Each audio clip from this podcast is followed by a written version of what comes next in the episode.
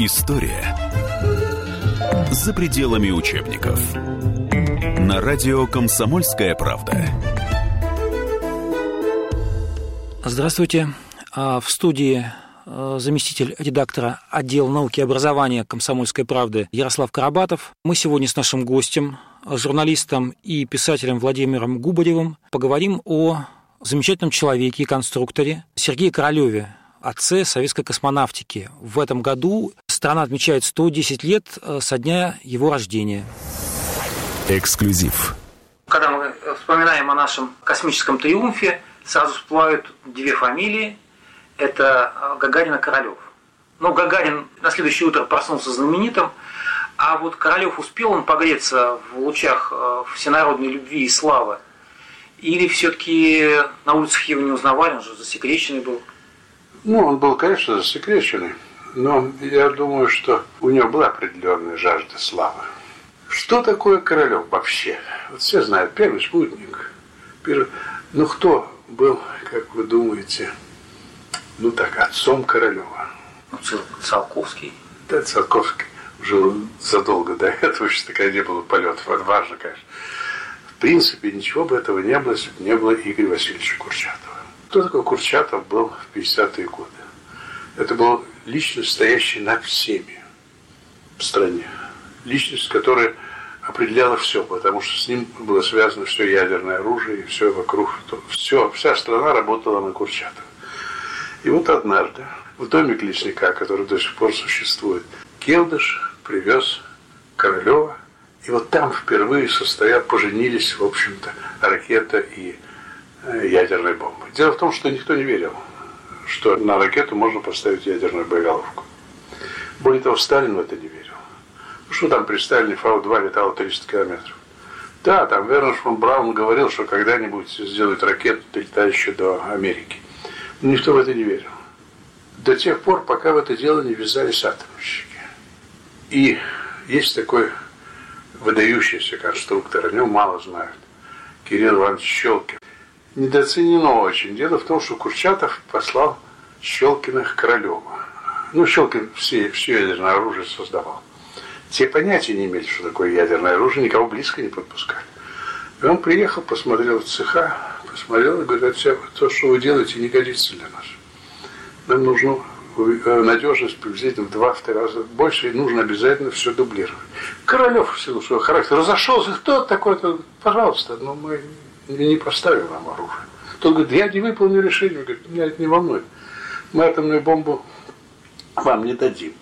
До тех пор, пока вы не выполните мои требования. Сказал Щелкин. И потом Крылов вынужден был выполнить все его требования. И потом он признавал, чего ракетчики до сих пор не признают. Но Королев говорил, что благодаря Щелкину наши ракеты стали надежными. И большое спасибо атомщикам. В совещании было принято решение, что можно будет создать ракету, которая доставит термоядерную боеголовку до Соединенных Штатов. Это вот Р-7, да? Да, семерка. Семерка для этого... Кто бы дал деньги на создание? Ни в коем случае. Киев, все было военным подчинено. Какой космос? Кого это волнует, собаки? То есть космос. космос это, собственно говоря, побочный продукт, да? Конечно. Почему мы обогнали американцев? Американцы шли параллельно. Военные дела и космические. А у нас шло в одних руках. Военные дела шли и параллельно космической. Как яр боевой полигон, так пускали ракеты, отрабатывали ракеты. Заодно отрабатывали, там столько собачек погибло, дай бог. То есть, дай бог, много собачек погибло, так?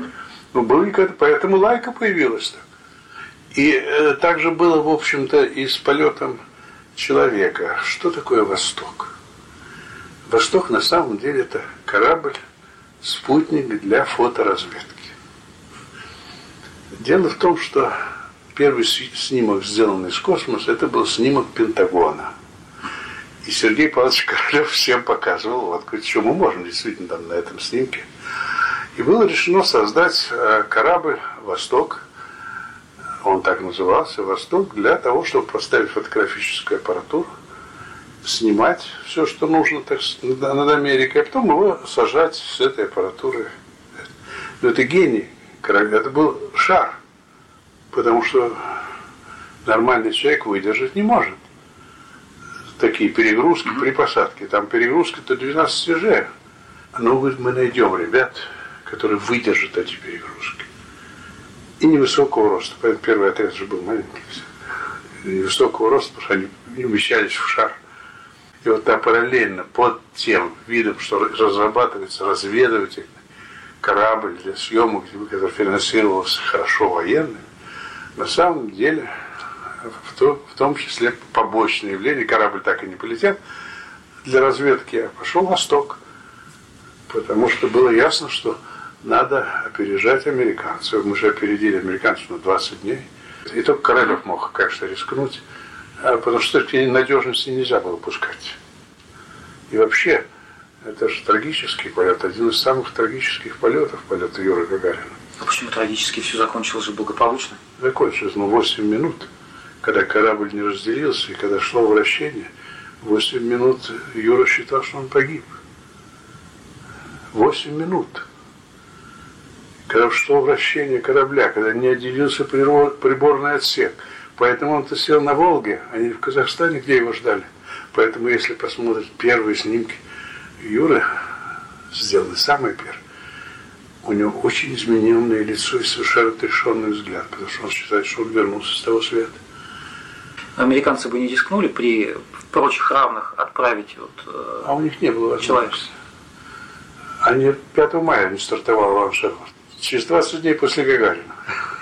Так, ну, 20 дней, вот смотрите, там э, сколько лет человечество там, пыталось там да. куда-то подняться. И всего 20 дней. Секундочку, мы все время так опережали американцев. Леонов выходит на 10 минут в космос, э, в космос, так? Через месяц э, Уайт выходит на два часа в космос. Мы все время так опережали американцев. В этом весь смысл был соревнования всего. И благодаря именно гению э, Сергея Павловича Королева. Очень точно однажды Борис Викторович Рошенбах на каком-то юбилее, мы там гуляли, он сказал, если американцы шли по лестнице, наступая на каждую ступеньку, то Сергей Павлович прыгал через ступеньку. Вот Юрий Борисович Харитон. Однажды ему потребовалась ртуть для эксперимента. Ну, ртуть собирали по всей стране. Три года страна жила без термометров. Если просто говорить Королев неправильно. Потому что рядом они всегда были на паровом месте. Келдыш и Королев. Так, потому что у того мозги были очень своеобразные, у этого были. Дальше вся шестерка.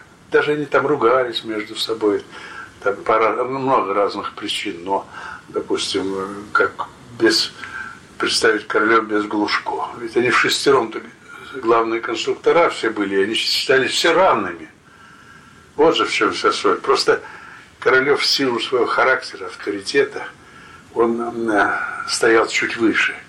Хотя на самом деле, на самом деле, во главе мог стоять Валентин Петрович Глушко. Глушко был во главе шарашки. Он был директором, ходил в галстучке. Это, все у него были заниматься ракетными делами, ускорителями. Они сделали ракетный ускоритель для самолета. После этого товарищ Сталин распорядился доставить Глушко ко мне.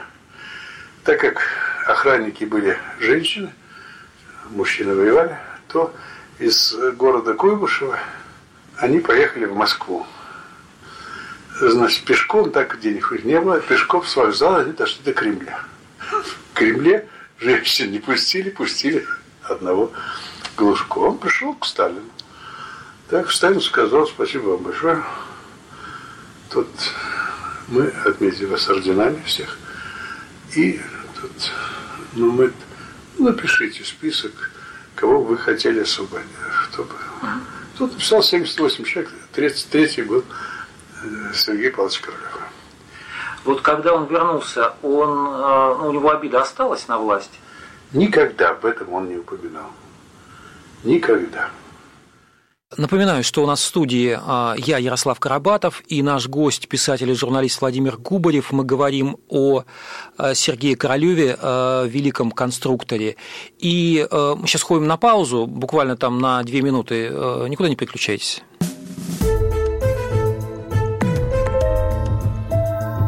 История за пределами учебников.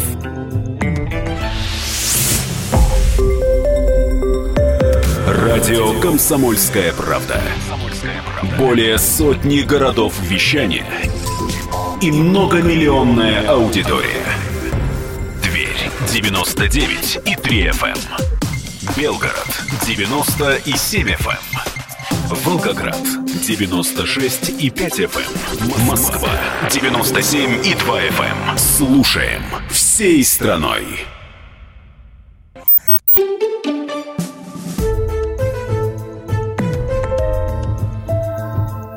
История за пределами учебников.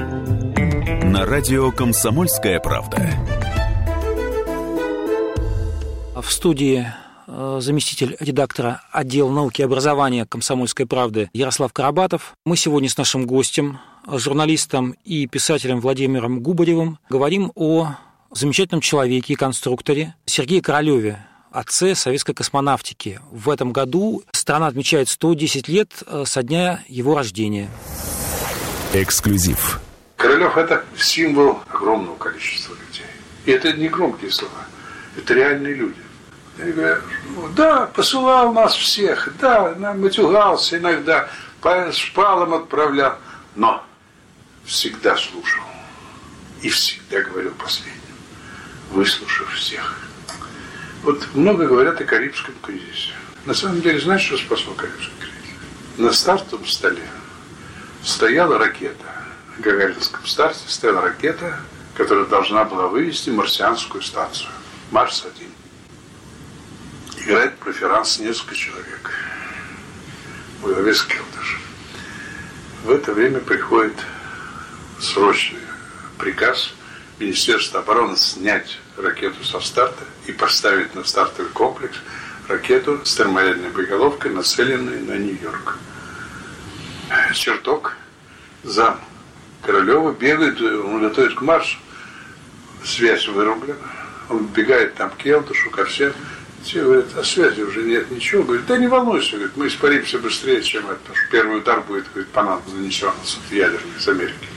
Дозванивается до Королева, который в Москве, и говорит, что снимает ракету со старта. Приказ уже вышел поставить это. Тот находит Хрущева, который в Средней Азии. Ну, Хрущев не очень понимал, что... Но он ему говорит, что снимает марсианскую. Говорит, ну оставьте там что-то, нужно оставить. И тогда он перезванивает туда, и военные отменяют. Хрущев же не знал, что это одна ракета, всего есть. Одна термоядерная у нас бомба, да, вот, о которой вы говорите, да? Одна ракета. Одна ракета. Ракеты термоядерные были, а ракета была одна. Стартовых комплексов больше не было. Ну, вообще, чтобы было понятно, до 55 года у нас было 5 штук всего. Паритет мы достигли только в 1972 году. В 1972 году мы впервые, у нас появилась возможность уничтожить Соединенные Штаты. Вот Королев, это все-таки, прежде всего, великий конструктор, великий организатор, вот в какой из ипостасей вот он? Великий человек. Нельзя сказать, что он что-то придумал сам как конструктор, но он очень точно определял, что важно, что нужно. У него есть знаменитые э, воспоминания Феоктистова, который говорит, мы бились, бились с кораблем. Потом вдруг однажды пришел, говорит, главный сказал, ну кончайте это, что будем делать? Говорит, видишь шар, ну вот когда будет шар, будем делать. Он умел принимать решения. Самый знаменитый, один из знаменитых случаев посадка на Луну. Надо выяснить, что такое Луна. Так, большое совещание, идет разговор о Луне. Половина астрономов выступает и говорят, Луна твердая. Вторая половина говорит, нет, там 20 метров пыли. Спорит полдня. Подводит итог, Сергей Павлович берет, говорит, Луна твердая. Все, он берет лист, пишет, Луна твердая, Королев. Время было такое, все казалось, можно сделать. И что есть люди, которые могут это сделать. Вот Сергей Павлович был один из тех, кто мог это сделать. Куда ни ткнешь, везде великие. Курчатов, Харитон, Сахаров, Зельдович. Страна ставила задачи большие. И тогда появлялись большие люди. А если страна не ставит задач, то больших людей не появляется. Пилюгин по этому поводу на совещании главных конструкторов, кстати сказать, по какой-то задаче полунной, кстати сказать, Сергей Павлович вел, говорит, вот никак не могут э, решать эту задачу, потому что она противоречит законам физики. Пилюгин говорит, понимаете, чем вся соль-то? Мы не знали эти законы физики, поэтому они эту проблему решили. Самое главное, а, эти люди подарили нам время, когда действительно все возможно. Между комсомолкой и э, Королем были очень доверительны. Другое дело, что он не мог у нас печататься, потому что по закону Сергей Павлович выступал в каждой э, новогоднем номере в газете «Правда», как профессор Сергеев. Да не было вообще известно. Как придешь на общее собрание Академии наук, так или на съезд партии, видишь этих товарищей, да? У того три звезды, у этого почему две звезды, кто такие, первый. А как Королев в секрете? Когда стали? Когда только он умер. После смерти. смерти да? после смерти. Ну, по уже традиции вообще рассекречивали всех, кроме одного человека, кроме Курчатова. Курчатов был рассекречен при жизни. Кстати сказать, единственный ракетчик, который присутствовал на ядерных испытаниях, был Сергей Павлович Королев. Дело в том, что на его ракете э, на юге под Балхашем должны были вывести ядер, небольшой ядерный заряд в космос и там взорвать. Курчатов сказал, ладно, пусть Королев посмотрит, что это такое. Но Королев пытался Мишин своего зама вытащить. Все тоже секретно. Никого не пустили. Единственный человек из всех ракетчиков, который был на ядерных испытаниях, это был Сергей Павлович Королев. Потом он, вернувшись оттуда, рассказал, как он был потрясен этой. Ну, это действительно слепительно сам Мишин рассказывал, говорит, очень хотел посмотреть. Потому что он вел Мишин в, КБ Королева ядерную тематику. Он хотел посмотреть, хоть что делать. Ну, говорит, нам давали только вот здесь такое-то напряжение, такое-то стыковка и все. Потом они, говорит, приезжали своим чехлом, вставили и никого больше не пускали вблизи этой ракеты. Ну, секретность была феноменальная. Но, я должен сказать, единственное, не было ни одной утечки информации из атомных дел за рубежом, понятия не имели. Говорят, что Крылов был суеверным человеком. Да? Первый, да. никогда не пускал в понедельник. Пуск в понедельник не могли состояться. Почему? Не потому, что он был суеверным, в понедельник надо пускать. Потому что сухой закон же был. И обязательно выпивали. А, сухой закон. Понедельник тяжелый. Тяжелый. Во-вторых, почему терпеть не мог женщин на старте? Ну, солдаты, которые сидят месяцами в э, степи, на этих стартовых площадках, здесь появляется нечто в юбке. Ну, какие эмоции вызывались. Все, конечно, тут же и глазели. Между прочим, из-за этого э, произошла великая эта трагедия с ракетой Янгеля. Там же, эта женщина же там включила датчик, второй ступень сработала и погибла. Там неделю все остальное прочее. Поэтому не пускали. Только из-за практических соображений. Ну, а как вы думаете, вот а, этот период лагерный, это сделало их сильнее, слабее? Это не может делать сильнее. Это или есть это, или нет. Была один, одна есть закономерность, совершенно точно. Расстреливали тех, кто подписывал. Но ведь он же подписал, а, признался. Ты уже отказался. Поэтому они остались живы. Не могли эти следователи написать, расстрелять его потому что он не признал своей вины. Значит, тебя расстреляют, расстреляют завтра. Точно могу тебе, кто-то остался живых, ни один из них не подписал. Или отказался от своих показаний. На суде или где-то. Если кого-то сломали окончательно, он признавался, его расстреливали. Тухачевский, ясно, что был заговор, хотели убрать Сталина. Это было понятно, и Жую ясно, и поэтому на верхушку все вокруг этого вымел. Ну а Королев-то? А он был напрямую связан с Тухачевским. Тухачевский поддерживал НИИ. Это же было э, НИИ Тухачевского. А мы лидерами космической гонки сможем? Она не может никто не, будет, не может быть лидером. Время другое. И космос стал другим. ясно, что с космосом мы выжили очень много. Практически все все, что в нашей жизни связано, все связано с космосом. Все. Начиная от производства туалетной бумаги. Как представляется, все новейшие технологии все появились через космос. Вся вычислительная техника, весь интернет, все будущее с этим связано. Самое великое достижение, знаете, какое? Дело в том, что мы не нашли жизни в околоземном пространстве. Ну, в Солнечной системе. У Луне жизни не оказалось. На Марсе жизни не оказалось. На Венере, ну, под облаками жизни не оказалось. И это такое же великое достижение, как если бы мы ее нашли. Поэтому задача 21 века и космонавтики, и Вселенной, почему мы так туда идем, понять, откуда мы, что это и как рождается эта жизнь. В космос надо летать во имя великих целей. Ужасно интересно жить. Всегда. Тогда было интересно, что тогда только все начиналось. Сейчас интересно, потому что всегда нет, что будет завтра, к счастью. К счастью. Вы слушали э, интервью с э, журналистом и писателем Владимиром Губаревым. А в студии был Ярослав Карабатов. Всего доброго.